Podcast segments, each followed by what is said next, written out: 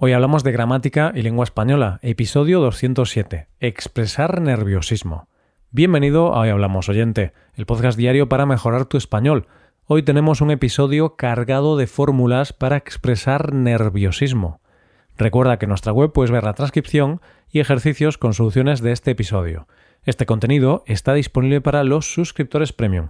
Hazte suscriptor premium en hoyhablamos.com. Hola querido oyente, ¿cómo estás? ¿Todo bien? Si estás aquí es porque quieres practicar con algunas estructuras gramaticales interesantes y al mismo tiempo aprender algunas frases útiles. En este episodio vamos a hablar de algunas frases relacionadas con la preocupación, la inquietud, la intranquilidad. En definitiva, frases con las que mostrar que estás nervioso. Eso sí, lo haremos de una manera graciosa y en contexto. Algunas de las frases que vamos a ver son sacar de quicio, ponerse nervioso o estar de los nervios. Estas y otras expresiones vamos a analizarlas en contexto, con una situación que hemos preparado para ti. Una familia valenciana, la familia Gómez, esperará en el aeropuerto la llegada de unos familiares y vivirá momentos de cierto nerviosismo debido a su impaciencia. Vamos a descubrir qué nos depara esta aventura. Vamos allá. La primera construcción de nerviosismo de este episodio va a ser ponerse nervioso. Esta frase no puede faltar en un episodio de este tipo. Como puedes apreciar, no hablamos de poner, sino de ponerse. En esta ocasión, el verbo poner lo encontramos en su forma pronominal, como verbo reflexivo. Por su parte, nervioso tiene la función de adjetivo. Dicho esto, pasemos a ver qué pasa con la familia Gómez. Esta familia valenciana estaba en el aeropuerto esperando la llegada de los abuelos paternos, que llevaban varios años residiendo en Venecia. Los padres y los dos hijos, Marina y Jaime, estaban ansiosos, ya que llevaban cuatro años sin verlos e iban a pasar unos días juntos. Mientras esperaban en la zona de llegadas, Marina empezó a comentar lo siguiente. Qué raro. A pesar de tener una relación tan cercana con los abuelos, estoy nerviosa. Siempre me pongo nerviosa con los reencuentros. Jaime, su hermano, le comentó lo siguiente. A mí me pasa lo mismo. Siempre me pongo nervioso con este tipo de cosas. No obstante, lo que me pone más nervioso es el hecho de volar. Siempre que veo un avión pienso que se va a estrellar. Chicos, tranquilos, no os pongáis nerviosos. Los abuelos van a llegar en tan solo unos minutos y van a llegar sanos y salvos. Mirad el panel de información. En tan solo 25 minutos van a aterrizar, les dijeron los padres para tranquilizarlos. Vayamos ya a la segunda frase del día. Hemos hablado de ponerse nervioso. Pues bien, Ahora vamos a hablar de lo mismo, pero cambiando el sujeto. Tenemos la construcción poner nervioso algo a alguien. Marina dijo en el apartado anterior, siempre me pongo nerviosa con los reencuentros. Aquí, Marina es el sujeto de la oración. Ahora presta atención al siguiente ejemplo porque algo va a cambiar. Justo al mirar el panel de información, la familia Gómez se dio cuenta de una cosa. El vuelo iba con retraso. En lugar de los 25 minutos restantes, el tiempo había cambiado y ahora quedaba una hora para el aterrizaje. Ante esta situación, Jaime respondió Me ponen nerviosos los retrasos, me pone nervioso la ausencia de información acerca del motivo del retraso. Ojalá todo esté bien y no haya pasado nada malo. Marina, por su parte, le dijo a su hermano A mí me pone nerviosa la espera, no la seguridad del avión.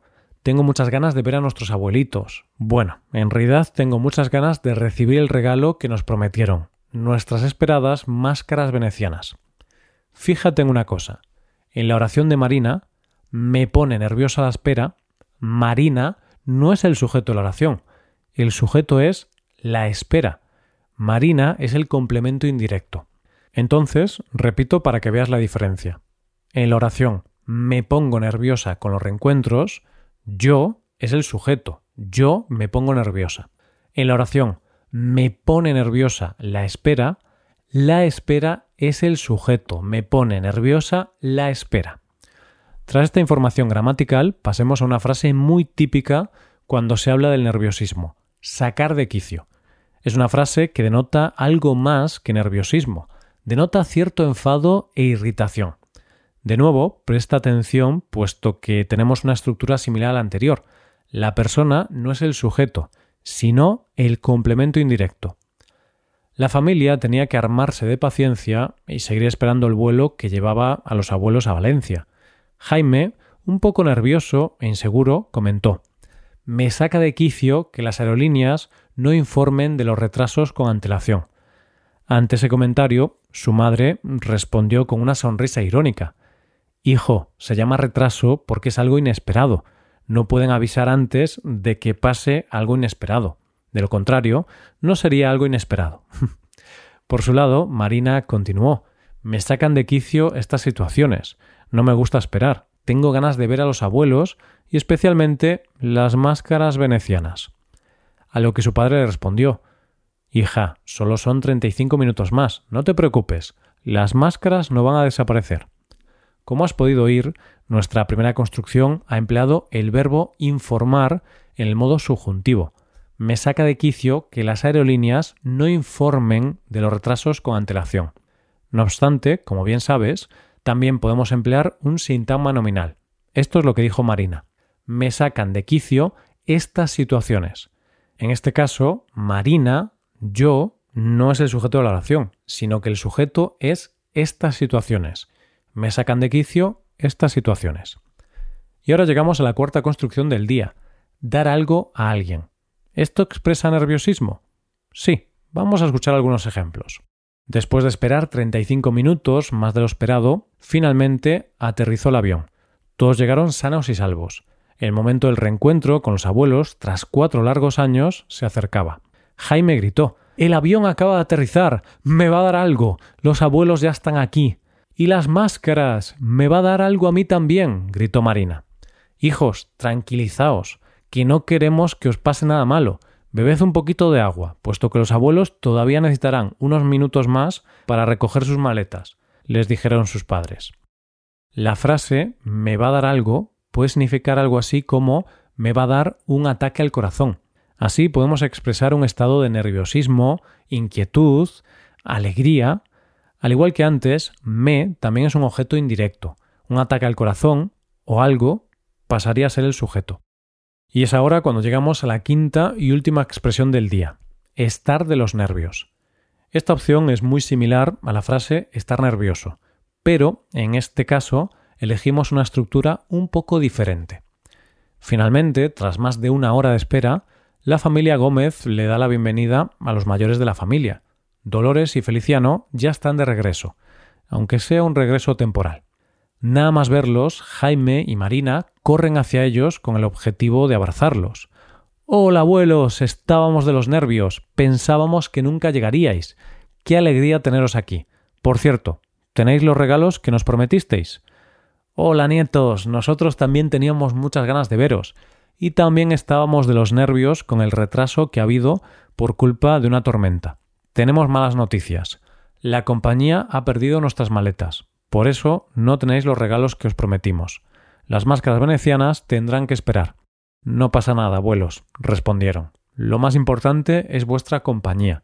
Por cierto, antes de que se nos olvide, ¿nos podéis dar los 50 euros que nos prometisteis la semana pasada por videoconferencia? Entre broma y broma, la verdad se asoma. No obstante, esa ocurrencia de los niños no era ninguna broma. Los abuelos les dieron el dinero prometido a sus nietos. Ahora nos estamos acercando al final del episodio. Antes de hacerlo, como siempre, vamos a recordar las cinco construcciones que hemos trabajado hoy acompañadas de unos ejemplos. Vamos a por ellas. La primera ha sido ponerse nervioso. Siempre me pongo nerviosa con los reencuentros. A mí me pasa lo mismo, siempre me pongo nervioso con este tipo de cosas. En segundo lugar, poner nervioso algo a alguien. Me pone nervioso los retrasos. Me pone nervioso la ausencia de información acerca del motivo del retraso. En tercer lugar, sacar de quicio más subjuntivo. Me saca de quicio que las aerolíneas no informen de los retrasos con antelación.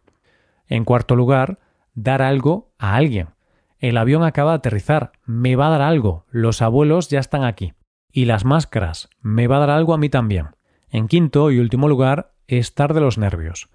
Hola abuelos, estábamos de los nervios. Pensábamos que nunca llegaríais. Y así acabamos. Ahora voy a descansar porque me va a dar algo de tanto hablar. Eso sí, antes de hacerlo te invitamos a que te hagas suscriptor premium. Así podrás ver la transcripción completa y los ejercicios con soluciones de este episodio en nuestra web hoyhablamos.com. Si te haces suscriptor, te estaremos eternamente agradecidos. Esto es todo por hoy. Nos vemos mañana con un nuevo episodio sobre noticias. Pasa un buen día. Hasta mañana.